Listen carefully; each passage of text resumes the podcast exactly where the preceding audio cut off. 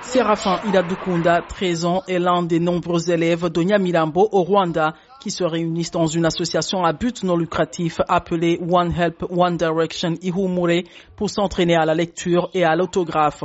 En Kinyarwanda, Ihumure signifie donner de l'espoir. Sa lecture s'est améliorée au cours des derniers mois et il est désormais capable de faire la lecture aux autres. Selon l'association, certains élèves n'ont pas de matériel de lecture adapté à la maison ou à l'école, ce qui conduit certains d'entre eux à la rue lorsqu'ils prennent du retard en classe. Mais les responsables affirment que les élèves reprennent goût à la lecture grâce à de nouveaux supports mettant en scène des super-héros, la culture et les traditions rwandaises dans des bandes dessinées, des animations et des jeux. The stories. They add more drawings because if you give a kid a book that it's les histoires étaient écrites. Ils ont ajouté les dessins parce que si vous donnez à un enfant un livre dans lequel il n'y a pas d'image ou de dessin, il ne peut pas le lire. Donc, ils essayent de faire des bandes dessinées animées à travers les livres et je pense qu'ils ont commencé à faire aussi des dessins animés vidéo. Les chercheurs universitaires du monde entier continuent d'étudier l'utilisation des bandes dessinées et des animations comme outil pédagogique efficace. Plusieurs études suggèrent que les bandes dessinées aident les élèves à comprendre la lecture et suscitent un intérêt pour la lecture volontaire. Un studio de création appelé Imanzi Creations a produit le nouveau matériel pour les élèves.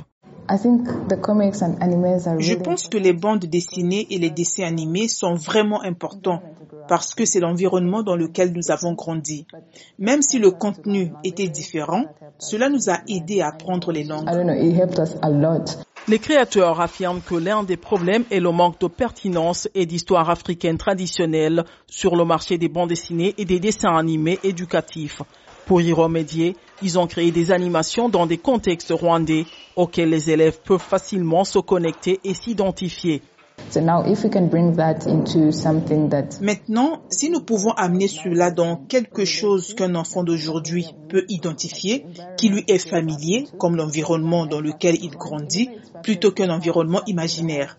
Même si c'est imaginaire, pourvu qu'il y ait quelque chose proche de la réalité, ça les aide beaucoup dans leur identité. Le Conseil rwandais de l'éducation fait pression pour que le contenu local soit intégré dans l'éducation par le biais de politiques et de programmes scolaires, mais les défenseurs de cette cause affirment que les problèmes de chaîne d'approvisionnement entravent toujours l'accès des minorités sociales au matériel.